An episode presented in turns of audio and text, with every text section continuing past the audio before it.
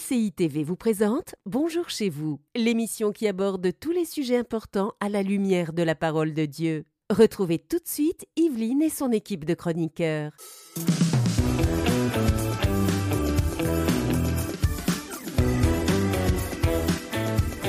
Bonjour et bienvenue dans Bonjour chez vous pour cette dernière émission de cette belle semaine qu'on a eue aujourd'hui.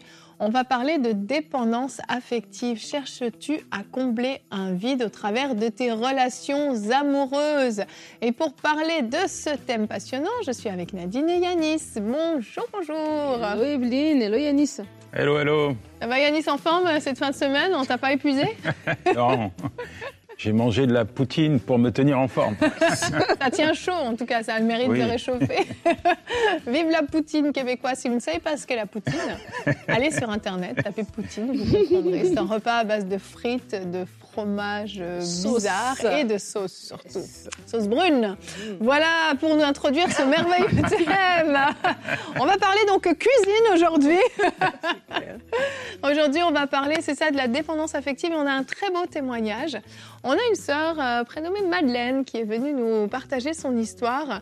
Euh, Madeleine, on va voir que bah, à cause d'une dépendance affective, elle a fait énormément de mauvais choix euh, dans sa vie, en fait, qui ont accumulé tout un tas de malheurs. Et on va voir surtout comment le Seigneur l'a relevé surnaturellement. C'est une très belle histoire qui a l'air d'être chaotique et on se dit mais quand est-ce que ça s'arrête? Et à un moment donné, je vous rassure, la lumière euh, jaillit et Dieu se, manifeste et, fait quelque chose d'exceptionnel avec, euh, avec cette très belle femme. Mais pour l'instant, Yanis, on va commencer cette émission avec toi dans la pensée du jour.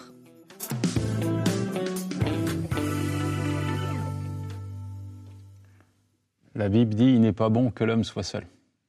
C'est ta punchline Non, c'est pas une punchline, mais c'est la vérité. Mhm, c'est vrai. Et il y a un homme qui a dit euh, la nature a horreur du vide. C'est une loi universelle, mais qui s'applique également à chacun d'entre nous. Et on a euh, tous besoin des uns des autres, et on a, qui plus est, besoin d'être aimé, de se sentir aimé, de se sentir valorisé. Et beaucoup aujourd'hui sont en quête justement d'amour. Et euh, quand tu étais en train de, parler de cette personne, je, pensais à moi, qui, euh, en fait, était en manque d'amour euh, de la part de mes parents notamment. Euh, et j'ai refoulé, en tout cas, ce, ce besoin d'être aimé au travers de la relation que j'ai eue, entretenue avec, avec ma chienne, en fait. Hmm. Ma chienne Sally, elle s'appelait. Et elle, elle, me donnait, elle, répondait à, à à ce besoin, elle venait combler un vide qui était dans mon cœur. Et je ne pouvais pas le combler humainement parlant. Et elle était là, à mes côtés. Euh, elle essuyait mes larmes, elle me léchait. C'était plus qu'un animal pour moi. C'était vraiment un tout.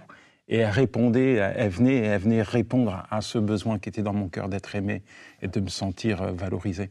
Et aujourd'hui, il y a beaucoup de personnes qui, euh, bah justement, on, manquait d'amour. Je, me souviens également de ce, ce insight qu'on a fait avec Charlotte, mhm. qui euh, enchaînait les hommes à la recherche d'amour. Et finalement, elle rencontrait des personnes qui, eux, n'avaient pas le même souhait, le même désir. Ils abusaient d'elle et puis ils partaient. Donc, euh, euh, il a consommé et elle, elle attendait la bonne personne qu'elle ne trouvera finalement que longtemps après. Et, et, tout ça nous montre que finalement, quand il y a, il y a, il y a quelque chose qui a besoin d'être comblé, on va partout, on cherche nulle part en fait. Il y a quelqu'un qui a dit, il y a un vide dans le cœur de l'homme qui est la place de Dieu. Pour finir, quand j'ai rencontré Dieu, quand Dieu est venu à ma rencontre, il a répondu à tout ce besoin dans mon cœur. Il a su combler le, manque affectif qui avait été lié par l'absence de ma mère, de, mon père et tout ça. Il a été un tout et son amour est venu vraiment colmater, saturer ma vie, me combler d'amour. Alors, ce que je suis en train de te dire, c'est tu es peut-être dans ce process où tu cherches de l'amour partout, nulle part, tu es perdu dans tes sentiments, dans tes émotions, euh, tu as envie d'être aimé, mais tu t'aperçois que bah, les gens qui sont autour de toi ne te rendent pas cet amour que tu attends désespérément. Alors j'ai une question pour toi. Mais pourquoi tu vas pas dans la présence de Dieu? Hmm. Pourquoi tu vas pas dans la présence de celui qui ne te décevra jamais, celui qui t'aime et qui t'aimera toujours? Il y a une belle parole dans Jérémie 31, verset 3, il dit Je t'aime d'un amour éternel. Je t'aime d'un amour éternel. Dieu est là, il est disposé à, combler ce vide, à te saturer de, sa présence, de son amour. Et si tu es blessé, si tu es abîmé intérieurement, si tu tu es déçu, va dans sa présence, il va te, guérir ton cœur, te réparer émotionnellement parlant, il va te, te, remettre debout, il va te donner la joie, la paix, et il va faire de toi un homme ou une femme complètement épanoui, et tu verras que finalement, c'est en lui et en lui seul que tu seras comblé et jamais déçu, jamais trahi. Va dans la présence de Dieu, et ce sera l'assurance pour toi d'être aimé pour toujours et pas pour un jour. Mmh, amen. C'est très vrai ce que tu dis, euh, Yanis. C'est tellement important. Quand on a, quand on a ce, problème de chercher absolument à, à combler quelque chose chez nous, on peut faire beaucoup de compromis en fait dans les relations dans, lesquelles on va être. Et je vous propose qu'on regarde notre verset du jour tout de suite. C'est le proverbe 22 au verset 24 et 25. Vous savez, hein, les proverbes, c'est plein de conseils. Et l'un des conseils qui est donné, c'est ne fréquente pas l'homme colérique. Ne va pas avec l'homme violent. Tu risquerais de t'habituer à ses sentiers et il deviendrait un piège pour toi. Pourquoi j'ai choisi ce verset? C'est parce que, comme je dis, quand on a cette dépendance affective, on s'associe avec n'importe qui. Le but, c'est juste d'être avec quelqu'un, peu importe qui, tant qu'il vient d'une certaine façon combler ce vide à l'intérieur de moi, ce besoin à l'intérieur de moi, je suis comblée. Et en fait, le problème, c'est qu'on s'associe avec des personnes qui vont de plus en plus avoir une influence sur nous qui vont euh, nous, nous faire nous compromettre dans toutes sortes de choses. Et parce qu'on est tellement dépendant, on va accepter des choses, on va accepter de se faire violenter parfois, on va accepter de se faire maltraiter, on va accepter de se faire humilier, on va accepter de se faire tromper même, juste parce qu'on est tellement accroché qu'on préfère rester avec cette personne plutôt que d'être seul. On va accepter même de faire du compromis, de tomber dans le péché, de glisser vers des, des, sentiers qui sont mauvais pour nous. On le sait très bien, mais on a tellement peur de perdre cette personne qui pourtant est tellement mauvaise pour nous, mais on continue. Et on fait des choix qui nous entraîne toujours plus loin, toujours plus loin. En fait, c'est comme ce que tu disais, Yanis, dans, euh, ta pensée, tellement important de comprendre que euh, ce, besoin peut être comblé par autre chose que par les hommes ou par les femmes, parce que la dépendance affective ne touche pas que les femmes, ça mhm. touche les hommes aussi. Ou euh, ne peut, on, veut essayer de combler ce vide par toutes sortes de choses, mais il y a effectivement Dieu qui peut venir prendre cette place, cette place qui, qui est, désespérément vide, cette espèce de désert en fait affectif que vous avez à l'intérieur de nous, de vous, si vous prenez la décision de le donner au Seigneur, lui-même va le combler. Et ensuite, vous allez pouvoir avoir des relations saines, des relations qui vont vous, vous faire du bien. Vous n'allez plus chercher à combler un vide, ce vide sera comblé et vous allez entrer dans des relations dans lesquelles vous allez pouvoir donner, vous allez pouvoir euh, vous occuper de l'autre et vous soucier de l'autre au lieu de vous soucier de combler votre propre besoin. Mm-hmm. Moi, je me rappelle, euh, il y a quelques années, Omer a fait une série euh, dans Parole de femmes s'appelle euh, Reconnaître et être libre de la, dépendance affective. Et euh, cette série, vraiment, il y avait beaucoup de gens qui, étaient, qui se sont manifestés suite à cette série parce que c'était venu comme un révélateur. Et Yanis, dans sa pensée, a parlé de l'enfance, euh, de comment le manque affectif de ses parents l'a amené à avoir un, trou en fait dans son cœur. Et le Seigneur est venu, est venu combler cela. Et pour la plupart d'entre nous, la dépendance affective, voilà, ça, ça, remonte en fait à un moment où les, ceux qui devaient t'aimer de la bonne manière ne t'ont pas aimé de la bonne manière. Et ça a mis un trou dans ton cœur et tu as l'impression que tu, ta validation passe à travers le regard de cette personne-là. C'est pour ça que tu peux supporter quelqu'un qui te maltraite, mm-hmm. mais parce que c'est lui qui est, euh, voilà, il a parlé dans ta vie et c'est comme si tu restais bloqué, figé par rapport à cette personne. Et euh, il y a un texte dans la Bible qui m'a toujours choqué. C'est le texte de Dina. Lorsque Dina va être violée par Sichem, la Bible va dire qu'il va, il, il sera parlé à son cœur. Et après qu'il ait parlé à son cœur, il va demander en mariage, on connaît l'histoire. Et ça m'a toujours choqué de savoir qu'il l'a maltraitée, mais il a su parler à son cœur mm. et elle est restée chez lui en mm-hmm. fait. Et des fois, on a honte parce qu'on est comme des Dina. On a honte, on sait que l'événement est mauvais, mais la personne, d'une manière, euh, je ne sais pas comment, a réussi à nous manipuler, a mm. réussi à parler à notre cœur. Ça veut dire quoi? A réussi à nous faire croire que ben on doit rester là en fait. Et c'est la honte qui nous empêche de ressortir. C'est la honte qui a empêché Dina de repartir chez elle. Et ça a pris que ses frères viennent la chercher. Et j'aimerais vraiment encourager quelqu'un aussi, alors qu'on parle de la dépendance affective, et alors que peut-être vous êtes dans des schémas, vous vous retrouvez à récupérer quelqu'un qui vous a trompé, qui vous a battu, qui vous a voilà trahi, etc. Et cette honte-là fait que vous gardez cette information pour vous. C'est le temps de parler à quelqu'un. Yanis a parlé de Dieu qui vient nous combler, qui vient à notre rencontre, qui nous aime d'un amour éternel mais aussi de parler à quelqu'un et de, et de verbaliser ça, en fait. Mhm. Et c'est ça déjà la- le premier pas pour, euh, pour une libération. C'est important. Je- Il y a des personnes qui ont souffert, qui n'ont pas reçu d'amour, alors que ce soit comme moi de parents ou euh, qui ont été trahis dans leurs émotions, dans un mariage ou même, et ça, ça blesse, dans, la- dans une relation euh, avec un camarade, etc. Et à force d'être trahi, à force de vivre dans le désespoir, elles se dévalorisent, que ce soit un homme ou une femme. Et quand tu n'as plus de valeur, quand tu te dévalorises, eh ben, tu deviens juste parfois euh, une représentation faussée de toi-même. C'est-à-dire que tu- ton identité, en fait, elle est liée à ce que les gens vont dire de toi. Et quand on, on t'a déprécié, disqualifié ou mis le doigt sur des choses qui sont pas belles ou des, ou des, ou des, des choses qui sont blessantes, tu te regardes plus avec les yeux de Dieu. Mhm. Tu t'examines comme si tu étais un produit. Et tu veux te vendre. Yeah. Tu veux te vendre pour combler quelque chose dans ton cœur qui, qui, qui, qui- qui se fait ressentir. Mais en fait, la première chose, c'est tourne-toi vers Dieu, parce que seul ton Créateur connaît ta vraie valeur. Seul ton Créateur pourra te dire ce que tu vaux. Et aux yeux de Dieu, il y a un prix inestimable. Tu as un prix inestimable aux yeux de Dieu. Et quand tu comprends, euh, on revient un peu plus spirituel, au sacrifice que Dieu a fait au travers de son Fils pour toi, pour te sauver, alors tu réalises que tu n'es pas à vendre, tu n'es pas n'importe qui. Mhm. Tu as une valeur qui est inestimable. Et quand tu sais qui tu es, tu ne te vends pas. Ouais. Tu n'es pas un instrument, tu n'es pas un objet, tu es quelqu'un, tu un enfant, une fille, un fils, un fils de Dieu. Mhm. Et là, là, là, tu comprends que finalement, tu es une bénédiction pour les gens. Tu n'as pas besoin de, de te déprécier, de te dévaloriser. C'est pas parce que les gens te disqualifient que tu n'es pas qualifié par Dieu. Amen. Amen. Merci Yanis. Et euh, on va continuer avec euh, le beau témoignage de, de Madeleine. Madeleine qui euh, donc a vécu cette dépendance affective et que ça l'a poussée dans de mauvais choix.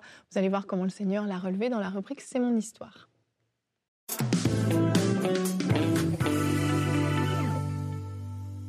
Et on se retrouve pour notre rubrique C'est mon histoire. Aujourd'hui, j'ai le grand plaisir d'avoir avec moi Madeleine Libouga. Bonjour Madeleine. Bonjour, Comment vas-tu? Je vais très bien, merci. Ça va bien, Oui. super. Merci d'être ici dans C'est mon histoire aujourd'hui euh, pour nous partager euh, ben, votre histoire, ce que vous avez vécu, une longue histoire de toute une vie, euh, très très mouvementée. Euh, mais qui se termine bien, je le dis tout de suite, ça se termine bien. Merci. Seigneur.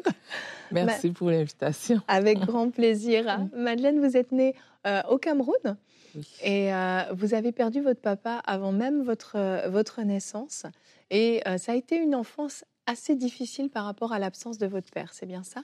C'est ça, ça a été difficile parce qu'on était sept enfants et ma mère devait pourvoir à tous les besoins, elle devait être là pour nous. Donc, euh, c'était vraiment compliqué. Ma mère a fait de son mieux. Oui. Et finalement, je vais grandir euh, euh, dans cette, ce, ce vide émotionnel-là. Et devenue jeune fille, donc, là, je, je commence à avoir des relations amoureuses. Et avant l'université, j'avais fait la rencontre d'un jeune homme avec qui euh, on s'est lié d'amitié. Et bon, c'était pour moi un ami à qui euh, je, je racontais dans tout ce que je ressentais, tout ce qui était à l'intérieur. C'était une sorte de, euh, je dirais pas béquille, mais quelqu'un qui enfin je pouvais euh, Mhm. me, me déverser Un sur lui confident, en fait. en confident. Mhm. Finalement, euh, la relation était transformée rapidement en une relation amoureuse. Donc, on avait des projets de se marier plus tard et lui était déjà à l'université. Et l'année d'après, je l'ai rejoint à l'université, à la faculté de droit. On était, on est- voulait être juristes tous les deux. Donc, on avait vraiment de, de- de très beaux projets Oui. ensemble. Et finalement, euh, il va rater son examen de, de fin d'études. Euh, il devait avoir son bachelor. euh, Là-bas, ça s'appelle la licence en droit. D'accord. Et il décide de- d'immig- d'immigrer dans un autre pays pour aller travailler. Et moi, j'avais toujours rêvé aller voir un peu ailleurs ce qui se passe. Mhm. Donc, c'est un projet qui m'enchantait vraiment. Mhm. Alors, il- on a fait une petite fête pour lui dire au revoir avec les amis. Il- on l'a accompagné à l'aéroport le lendemain. Il est parti et deux jours après, je reviens au lieu où il y avait la fête pour récupérer des choses qui étaient à moi. Et quand je sonne, c'est lui qui ouvre la porte. Oh. Là, j'étais, je me dis, mais c'est pas possible. Il avait pris l'avion, qu'est-ce qui se passe? Et là, il était, il pleurait.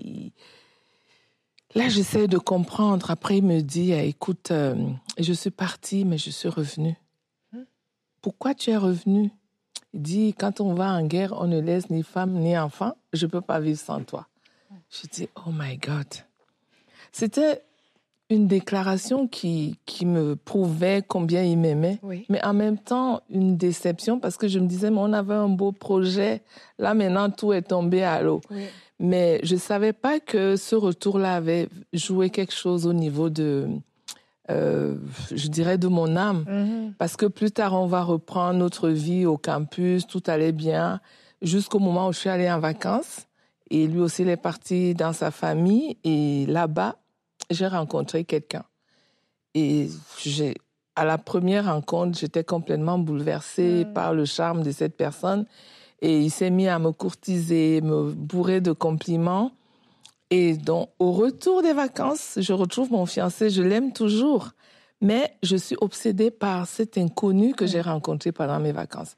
Donc, euh, on a passé quelques semaines. J'étais vraiment dans un état où euh, je, étiez toute chamboulée, en J'étais toute chamboulée, mmh. je, ne savais plus trop. C'était vraiment une passion qui ne, s'expliquait pas. J'étais très bien avec mon fiancé. On avait des projets. C'est quelqu'un de formidable. Ma mère l'aimait bien. Mais au bout de trois semaines, je vais lui annoncer que je le quitte pour un autre. Alors là, c'était, il souffrait, je souffrais de ce que c'était mon ami avant d'être mon amoureux. Mais euh, c'était plus fort que moi. Je peux même pas expliquer une telle décision. Donc, je suis partie avec cette nouvelle personne. Euh, rapidement, six mois après, on était mariés. On se connaissait à peine. Et euh, la première semaine du mariage, il a découché. Mm. Et quand il est revenu le lendemain, il m'a appris qu'il était avec une autre femme, son ex. La première semaine du la mariage. La première semaine du mariage. Trahison. Et là, euh, ça ne s'est pas arrêté là. C'était des injures. Maintenant, la violence conjugale. Alors là, c'est là où j'ai découvert vraiment le visage de, la personne. Il me frappait. Et à l'époque, on vivait au Cameroun, donc euh, les voisins, ils savaient qu'on me frappait. Ils se demandaient, mais cette femme, elle n'a pas de famille. Comment elle peut se laisser maltraiter comme ça? Et euh, à un moment donné, j'ai mis sur la balance le quitter ou ne pas le quitter. J'étais incapable de le quitter. Je me disais, je préfère souffrir, mais être avec lui. Et ça a persisté, ça a continué pendant sept ans, sept années hein, de ma vie. Sept ans de violence, oui, de violence d'adultère. Adultère, euh, répétitif, euh, violence, euh, même violence très grave parce que je me rappelle un coup de pied, même ça m'a laissé une cicatrice, un coup de pied au visage. C'était extrêmement violent mais là où euh, j'ai pu arrêter cette relation, c'est une fois on se disputait dans la voiture et ça s'est transformé en bagarre. Hmm. Et là, j'ai été projetée à l'extérieur de la voiture qui roulait. Qui roulait, oui. J'ai failli euh, y perdre ma vie parce que j'étais blessée, ensanglantée, transportée à l'urgence. Et donc, euh, à ce moment-là, je me suis dit, je l'aime, mais pas au point de mourir. Hmm. Donc, euh, j'ai eu le courage cette fois-là de dire c'est terminé. Je suis encore restée quelques temps avec lui dans la maison, mais c'était terminé. C'est ça. Mais ce qui s'est passé, c'est que, euh, en revanche, j'ai commencé à sortir, à avoir des aventures avec d'autres hommes. J'étais encore mariée et euh, je voyageais. J'allais dans d'autres pays dès que j'avais des vacances. Et je faisais vraiment du n'importe quoi. En fait, j'étais en train de reproduire ce que j'avais subi pendant sept ans. Exactement. J'avais l'impression de me venger, mm-hmm. que j'avais désormais le pouvoir de, de, faire de mon corps ce que je voulais. Mais euh, à un moment donné, euh, je me suis regardée, j'ai dit, je suis en train de devenir autre chose. Avant, j'étais une personne tranquille avec une vie rangée. Qu'est-ce que je deviens? Et je pense, c'est une pensée que le Seigneur a dû insuffler dans mon cœur parce que ça m'a permis de retourner à l'église. Mm-hmm. Alors quand je suis revenue à l'église, j'ai commencé à cheminer avec Dieu, mais avec des hauts et des bas. Aujourd'hui, ça va bien. Plus tard, euh, une rechute.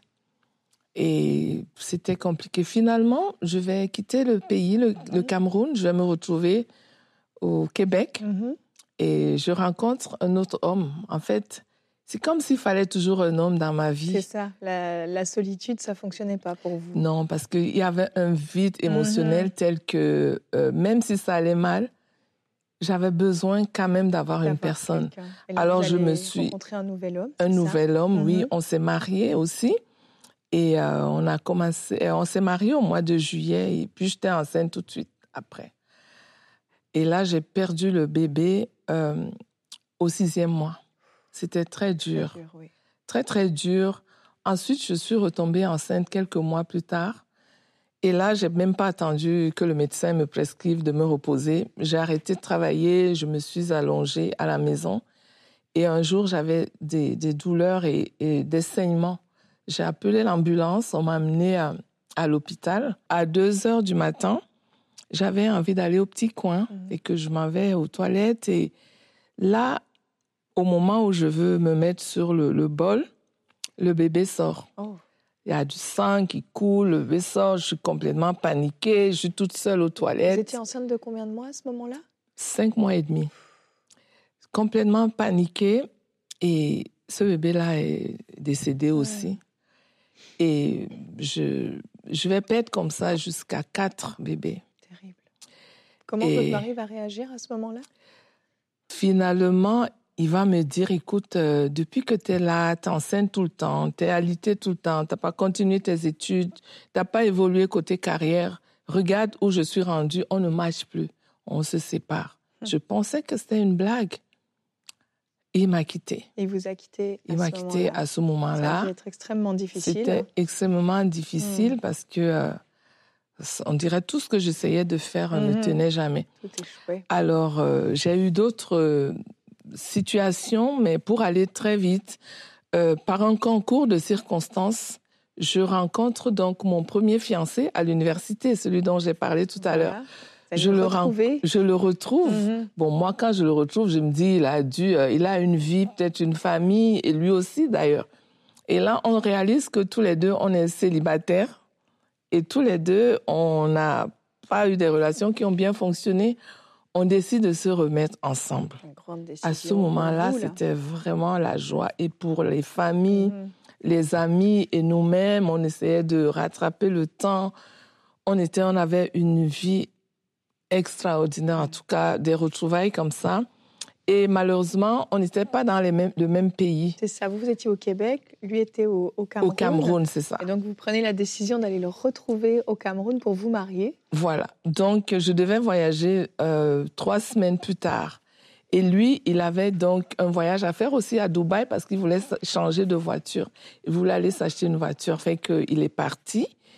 Et euh, moi, le lendemain, de son voyage, de son départ pour Dubaï, parce qu'il avait pris un vol du soir. Le lendemain, à 6 heures, mon téléphone sonne. C'est son cousin qui m'appelle de la France pour me dire que l'avion a craché. Je dis, l'avion a craché. En tout cas, on n'avait pas de nouvelles. On recherchait l'avion. On ne savait pas ce qui était arrivé de l'avion, aucun signal. Et moi, c'était les, les 72 heures les plus longues parce que on va voir le verdict 72 heures plus tard qu'on a retrouvé l'avion dans les mangroves, il avait piqué du nez, tous les passagers étaient décédés, aucun survivant, aucun corps entier. Donc là, votre premier amour d'enfance, d'adolescence, vous apprenez qu'il est décédé. Donc on a un enchaînement de catastrophes, je, le dis comme ça, mais c'est de déception en déception, de blessure en blessure. Là, vous êtes, euh, vous êtes démoli, vous êtes euh, au plus bas. Et euh, on peut même pas imaginer la peine que vous allez vivre. Vous, risquez de perdre votre maison, votre emploi, beaucoup de moments difficiles. Et vous allez prendre une décision à un moment donné, alors que vous êtes au fond du trou, vous allez commencer à chanter un chant. Oui, alors euh, c'était un soir, je n'en pouvais plus. En fait, je pouvais plus prier, je pouvais pas. J'étais dans une situation que je peux pas décrire. Mm. Alors j'ai commencé à crier à Dieu, à crier. Et il y a un chant qui est monté sur mon cœur. Si tout s'effondrait, tu resterais là. Je sais que tu m'aimes. Alors, je chantais ce chant cette soirée-là. Et le lendemain, j'ai réalisé que j'avais dormi presque toute la nuit parce que mon sommeil était très agité. C'est comme si la paix de Dieu s'était installée par ce chant de déclaration. Ce chant de déclaration et j'ai continué de chanter toute la semaine. Et vraiment, il y a un processus de guérison qui s'était déclenché en moi. Et j'ai eu le courage de retourner travailler, de reprendre le service à l'église, de reprendre toutes mes activités. Oui. Et euh, il y avait des jours un peu plus sombres, mais vraiment, il y avait eu euh, un changement mhm. radical au niveau de la façon dont je me sentais. Et étant donc retournée au service, à l'église, j'ai décidé de prendre des cours bibliques. Et vraiment, ces cours, on avait une formation qui nous parlait de l'identité.